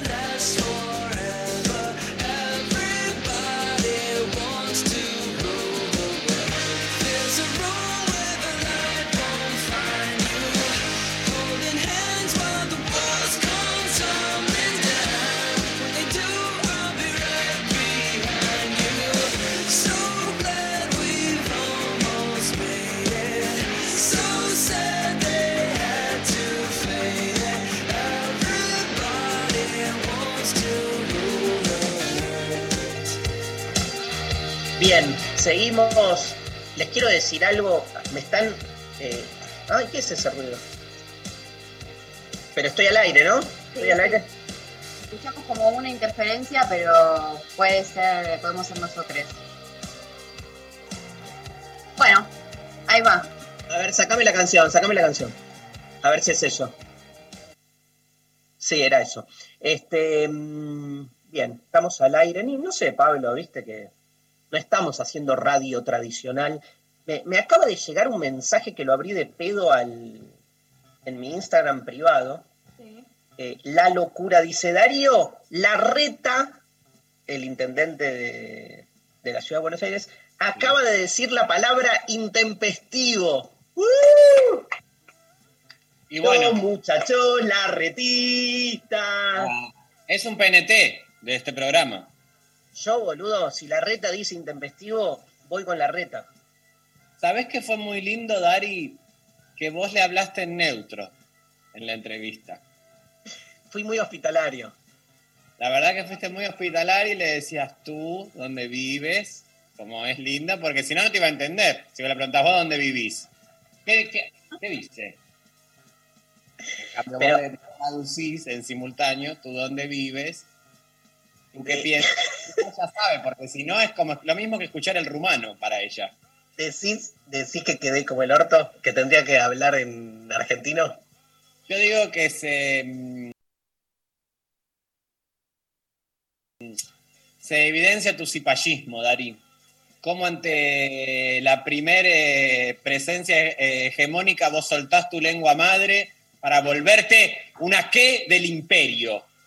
Vos viste que además, digo, es un respo- el responsable directo de la educación de un montón de pibes y pibas del país y así de cipayo. ¿A vos te parece? Cipayo. Hablándole prácticamente, ay, mira esa palabra que vienes a regalarnos, Jolines. Y le hacemos toda una oda al Jolines. Darío, es fuerte lo que acabamos de vivir. Yo tengo un problema que dice mi psicoanalista, que es como que cuando me enamoro de alguien, paso a mirar con los ojos de ese alguien. Pero a todos nos pasa un poco eso. Bueno, boludo, pero el psicólogo te hace creer que te pasa a vos solo, ¿entendés? Entonces, si no, no le garpás, boludo. O sea, ¿cómo Tenés haces? razón, tenés razón. Bueno, nada, y me pasó con Nerea, como que me volví, me nereó, ¿entendés? Psicología, martillazos, tomo dos, ya tenemos. Mi historia con Nerea. Y bueno, de repente vos empezás a hablar, entonces empieza en este programa, en esta entrevista, hablas neutro, terminás diciendo, "No, yo no puedo, yo tengo que ir a buscar ese amor, te subís en un vuelo privado porque no hay, vendes todas tus cosas, te vas en un vuelo allá a buscarla, a Nerea. Escúchame, un cruce, un cruce, o sea, el libro de ella, me des- me ¿cómo era? A ver, me sale el español. Me despierto, no, me despierto a la mañana, Ahora sí, ahora se me despierto a la mañana y estoy ahí, no sé bien qué hacer, y en eso me llega un martillazo, hacemos el cruce, ¿viste? Es muy lindo. ¿Por qué no haces el audiolibro vos de ella? O un podcast leyendo esto así. Y esto se vende, pero sabes como pan caliente. O sea, Spotify ya está llamando a ver que lo quiere comprar. Motivos para irme a España. Uno, Las tapas. Crudo. el, claro, las tapas, de todo tipo. Dos, las tapas. Tres, las tapas. Cuatro, Nerea. Nerea. Está bien. Cuatro. Sí, Nerea igual sí, ojalá no haya quedado escuchando el programa porque la verdad que es muy ingrato esto que está ¿Cómo pasando. ingrato? Es- un gesto de amor absoluto. O sea, quiero estar adentro de su libro. Bueno, está bien, pero no a costa de emular una lengua que no es la tuya. O sea, vos soltaste a tu nación, tu patria, tu familia, nosotros, a todos por ir. Todos, todos somos. para ella. No, no, ella está conmigo en esta. Todos somos parias. No creemos. Somos básicamente seres mixtos. Me gusta esa idea. Híbridos. ¿Cómo, cómo sería? A ver. Claro, que en el fondo, digo, na- no, ninguna nacionalidad resiste a una estructura raigal esencialista. Sí. Cuando vas para atrás, siempre hay una mixtura constitutiva. Y es más, siempre hay una historia de violencia aparte, porque este, siempre hay una negación de esa mixtura. Nada, eso. Y en España, ni hablar, boludo, imagínate. Sí, sí. Pero bueno, vos igual hablarle, seguir hablando así, así ella entiende. Vos, vos decís que, ay, yo siempre hablo así cuando a- alguien de otro mm, que no es Argentina y que no utiliza el vos, me agarra como medio un... Una cosa. Me desboceo. Sí, ahí Pablo González dice, eh, lean este mensaje que, a ver, un mensaje por WhatsApp que dice, no hubo ni habrá en el jamás de los jamases un Darío más peboteador que este. La verdad. agua. Que, la verdad que fue fuerte, o sea, nosotros no sabíamos muy bien cómo actuar, o sea, fue un momento raro para nosotros porque vos empezaste a hablar otro idioma, tú dónde vives, tú qué piensas. ¿Están acusando de, de pajero, básicamente? O... No, no, no. no, beboteador no es pajero, beboteador es Beboteador cuando... Martín, explícale la etimología de la palabra beboteador, por favor. Reboteador es, digamos, una pose muy eh, ampliamente divulgada en redes, que tiene que ver con que casual, o sea, esa, el, en realidad el origen real, el, el- el marco histórico del beboteo es eh, Adriana Broski. Claro. Creí que ibas a decir María Eugenia Vid- Vidal, pero no, es... Sea maestro. A vos te pasó un poquito eso. Te pasó un poquito, pero lo que más duele es que todos acá, tus amigos del barrio, tu familia, tu patria, fue soltada lingüísticamente. Pero, espera, ¿yo, ¿yo era Olmedo o Adriana Broski? Vos eras Adriana Broski.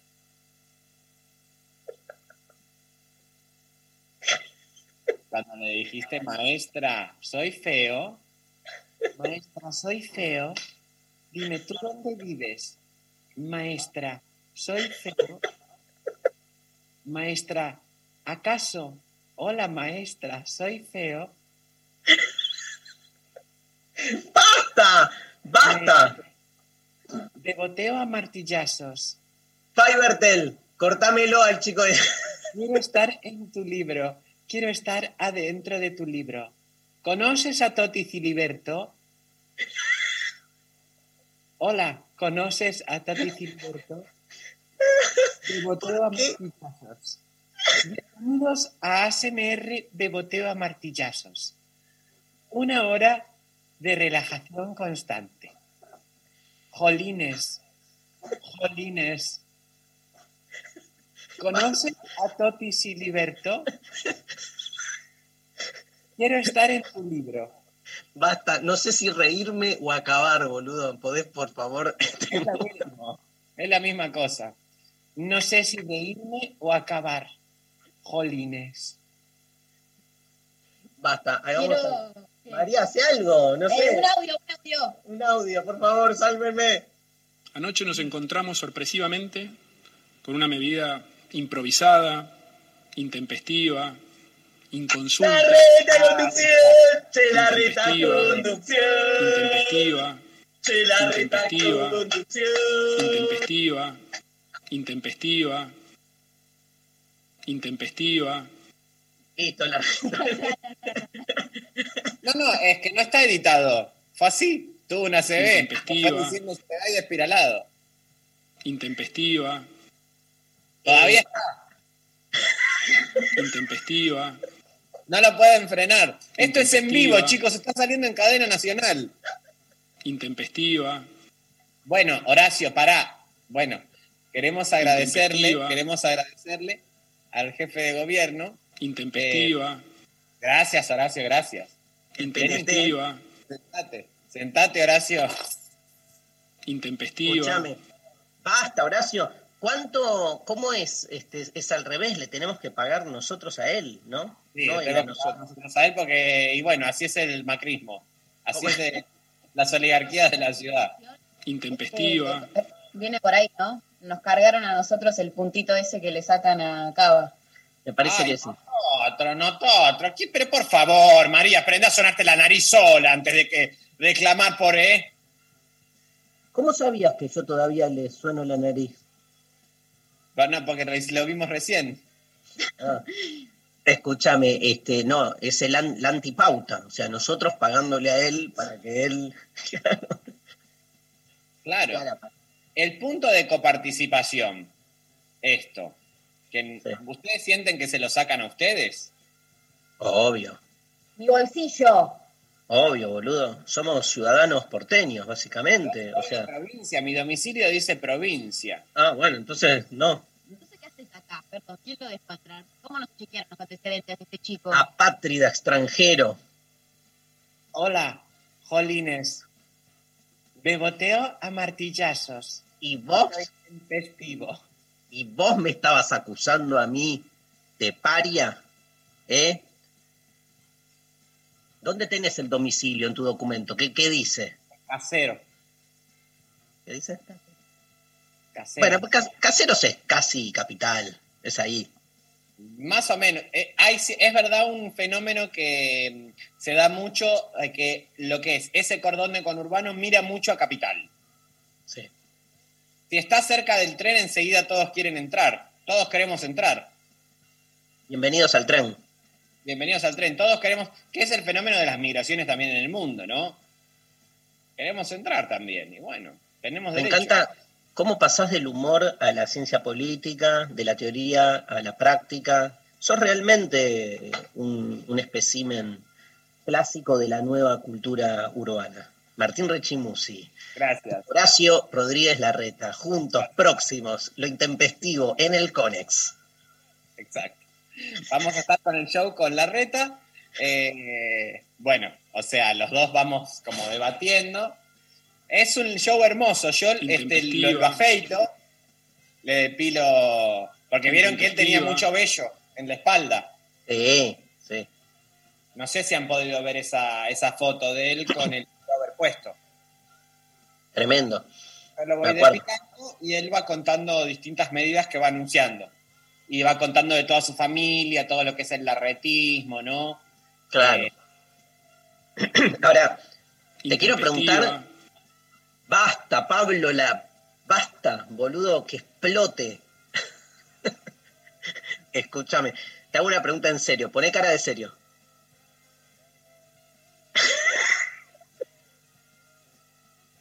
Eso se llama post de boteo. Si tenés que elegir a uno o una del pro, ¿a quién elegís?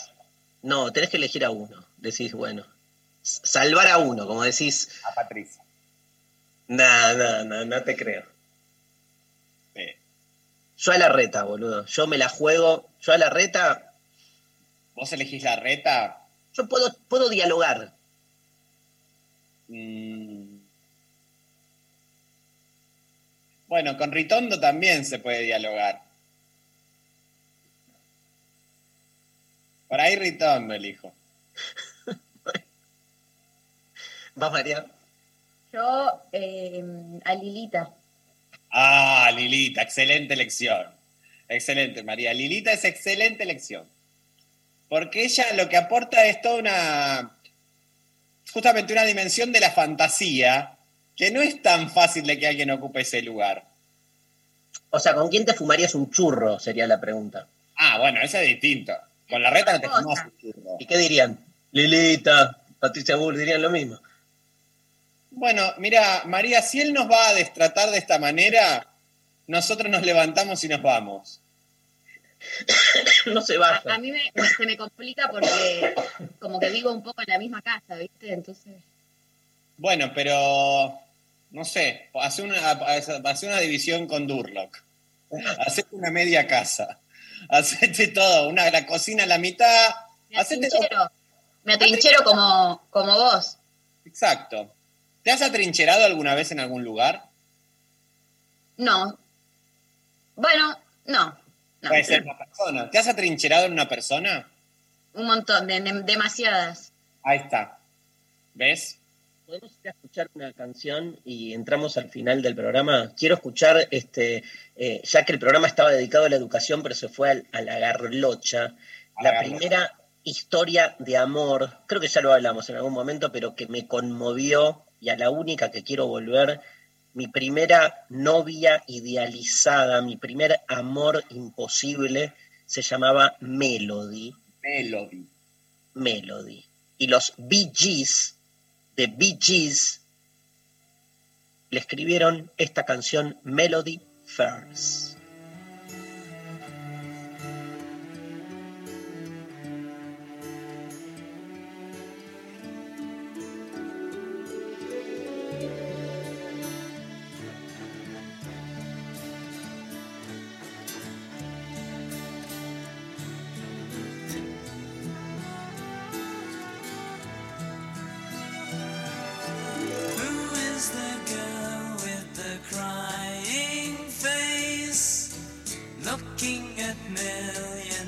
Signs. She knows that life is a running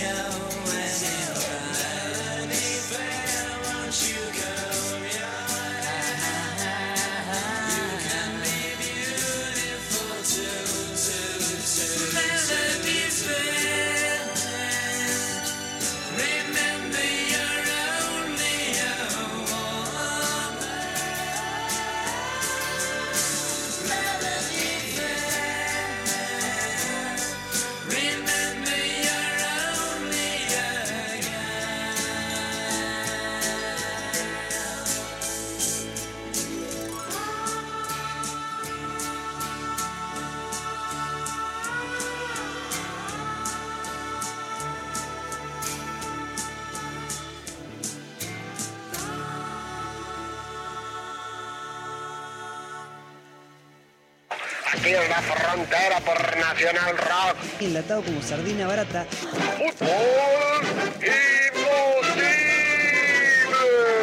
El imaginario del señor Bonzo. Entre bislatas. Entre bislatas. Al jacuzzi con coco. Vivito y coleando. Corrió como en sus mejores tardes en Tundera. Snake y su astrovinóloga amiga ha llegado. El club de las armas invisibles. Teniente Coleman, estamos atravesando tierras enemigas. Aumente la hormona rockera, sargento Bonzo. Vamos a darle rock hasta el fin. Triadas disonantes. Hipismo de avanzada, hipismo de avanzada. Tenemos a nuestros chamanes. Coco Frontera. La Frontera. Martes a viernes. De 0 a 3. En 93.7. Nacional Rock. De 11 a 13. Lo intempestivo. Nacional Rock. Muchos eh, mensajes donde dicen que la beboteé un montón, ¿eh? Sí, y me lo dicen también por el método Instagram en privado. Muchas gracias por aclararle. Me decía eh, Pibe Cantina, Joy Cantieri, gente diciendo, eh, chicos, menos mal que pusieron eh, algo de luz sobre este fenómeno. Bueno, nada, me haré cargo. O sea, eh, lo, único que te pido, y estoy, me siento medio conmovido, este, que me expliques, Rechi, si eh, es, está bien o está mal o está más allá del bien y del mal caer en el beboteo. Eh, primero vamos a deconstruir el binarismo del bien y el mal, Dari, tal como escribís en tu libro Cocina martillazos. Y ahora vamos a ocuparnos del asunto, que es que no molestó el beboteo, no molesta que te enamores, no molesta que te enamores. Vos sos una persona, sos muy terraja en ese sentido. Estás como cualquier cosita que se te pasa por enfrente, ya, ay, me enamoré, te amo, como muy... Bueno, eso lo tendremos que ver en tu libro de astrología a martillazos, de a ver si tiene que ver con Géminis, eso. Pero escúchame, filósofa, le gusta el rock, divulgadora, ¿Qué más, no? me convoca un poco. Te convoco. Bueno. ¿O vos crees en esa boludez de que en el amor estás buscando lo contrario, lo opuesto? No, yo no creo ya nada en el amor que buscas uno. Eh, y por otro lado, lo que ha molestado a nivel país y nación es que nosotros te ponemos como el profesor del pueblo, te damos un lugar en el método Canal Encuentro, en el método libre, en todos los métodos, incluso acá en el método Radio Nacional, todo El con método- el del Estado. El método, el método Luzardi. el método Luzardi, y vos eh, soltás a tu patria y a tu lengua, que son la misma cosa. Pero el neutro es una manera de pensar en, en términos de patria grande. Yo quiero reivindicar este, la, la- la alianza Chávez-Kirchner. eh, Pero esta chica es eh, de España. Acordate lo de 1492, un día que vinieron y masacraron todo lo que había y se llevaron el oro. Por ahí falta ese dato, pero bueno, nada, cada uno como pueda también. Perdón, creí que España estaba en Latinoamérica, me equivoqué. Sí, bueno. Bien, A ver, algún audio, Pablo. Hola, intempestives, ¿cómo andan? Les estoy escuchando y me río mucho. Estoy en mi trabajo, justo tomé agua y casi vomito de la risa que me dio de todo lo que están hablando. Y me encanta Darío Beboteador. Ay, Me gusta que pegó, pegó el casi vomito con Darío Beboteador con Me encanta. ¿me pueden explicar? No termino de entender, porque no me vi a mí mismo beboteando. tu libro, eh, tu próximo libro sería lindo que sea Filósofo Goloso. Putito Goloso. Filósofo Goloso es lindo. ¿Alguien puede dar una definición del beboteo? Ya se te dio, se te dio con marco histórico. Te lo dice la gente, Darío, te estás haciendo el pelotudo. Comprendés cosas mucho más difíciles que esta, viejo. María Stanriver le va a explicar al lo que es bebotear. Sí. Bueno, después del contexto, el marco histórico dado por eh, mi colega Martín Rechimuzzi, eh, el beboteo hoy en día entre la juventud y en las redes sociales, particularmente en el método Instagram, se reduce a una actitud o un accionar que eh, hacia una cámara o hacia, bueno, lo que sea que tengas ahí para filmarte o sacarte fotos, en la cual uno se muestra eh, se- eh, como seductor, seductora, eh, se le habla, eh, se habla del, del, del constructo beboteo como algo que en realidad es medio choto porque reside un poco para atrás en lo que es ser un bebote, ¿no? Ser, estar como en, en pose de, en, en pose de, be- de bebo, de beba, en la cual uno es como que hace un poco de boquita, se, se pone un poquito lindo y, y No, habla. No es, no es pajeo, no es pajero ni pajear, es más como No, al revés, es como querer. seducir, querer seducir, pero no de manera, digamos, Es como, este, ay, el bebote, como, oh. La cara de Rechimosi sería de boteo. Exactamente, es la definición. todo el programa. Igual me gusta mucho, María, esta arista que vos este, pones a disposición, que es la noción de eh, por qué el origen de lo sensual tiene que ver con lo bebé. Digamos, ¿por qué asocian? O sea, eh, esto es una idea realmente mm, eh, que debe ser erradicada. Ay, Pero sí, le estoy boteando todo el tiempo, haciendo de bebé para calentar, o sea, le calienta a un bebé. ¿Qué somos? Pero es lo que decís vos de, la, de, la, de, Adrián, de Adriana Broski, boludo. Es ahí. Bueno. es, sí. Pero no, tampoco le podemos echar la culpa a ella de todo. No, está bien, pero es, es ese personaje, digamos. Sí, pero, pero- y bueno, pero la- el fantasma, o el- ahí el- el- el- lo que lo encriptó fue eso. Soy un bebé, soy un bebé, te caliento. Chicos, pero que en ningún momento nadie puso un freno a decir, mirá, los bebés no calientan. Ah, Hay otro audio. Buen día, Intempes.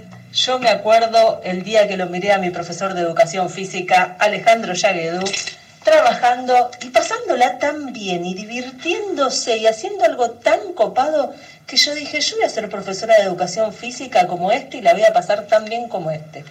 Ya tengo 23 años de antigüedad en la docencia, también soy abogada y todo el mundo sabe que amo ser profe. Hermoso, hermoso, una reivindicación a todos los colegas docentes.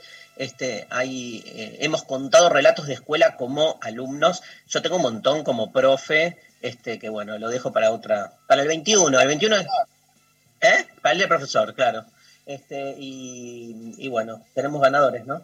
Hay ganadores, ganadoras, ganadores. Eh, cuatro entradas. Dale. Por Facebook ganó Melissa Muñoz, que dijo lo siguiente. Mi madre era mi maestra en el jardín, ahora directora, y no me dejaba ir a la bandera para que no pensaran que hacía favoritismo. Me canceló la bandera. Hashtag traumas. Igualmente estoy muy orgullosa de ella y hoy va a repartir bolsones en su escuela en Flores. Para. Melissa, eh, una entrada. Por Twitter, hashtag, no, arroba eh, Loreta, que dijo, hola bombones. Recuerdo en quinto grado que la señora Adriana nos hablaba de sus novios en clase. Ah, esto ya lo leímos, muy bien, que se tiró, te- se tiró terrible pedo y quedó traumada. Así que para, para ella hoy una entrada. Por WhatsApp, eh, Mavi de Córdoba, maestra de tercer grado, ah, la maestra alérgica a la, a la pizza, tiza. A la pizza tiza. Acá llegó, quiero que sepan que llegó un mensajito diciendo que un oyente también había entendido que decían pizza, así que no fuiste el único. Muy bien. En No, pero lo que pasa es que después contó lo del que se ponía lo. Sí, me una pena, la verdad. Eh, y otro en Facebook, eh, también Gastón Vega, que dijo, cuando iba a primer grado, mi mamá se demoró 20 minutos en ir a buscarme. Cuando ella llegó, yo estaba llorando porque pensaba que me había abandonado y habían tres maestras a mi lado haciendo lo imposible para que no llorara. Esas maestras son lo todo. Así que eh, para ti, una entrada, ahí están los ganadores. Y ya está. Intempestiva. Gracias, Garreta. Hoy nos cambió la vida. Rechi, gracias, mi amor, te quiero. Gracias, yo también, bichis. Que tengan buen fin de.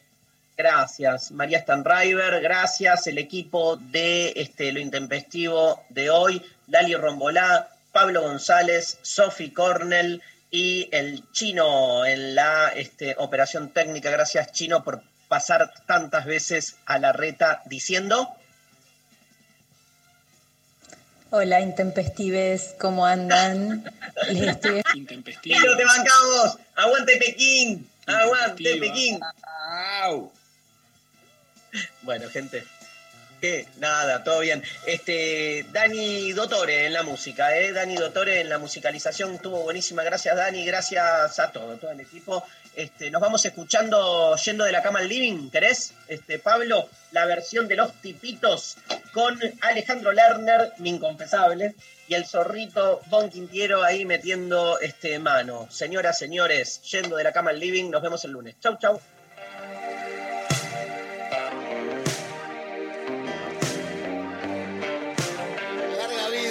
Charlie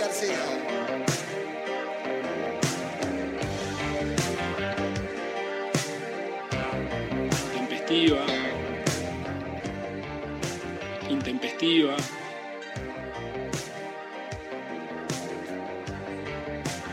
Intempestiva.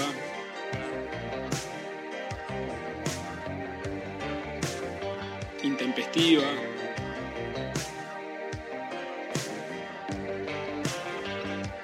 Podés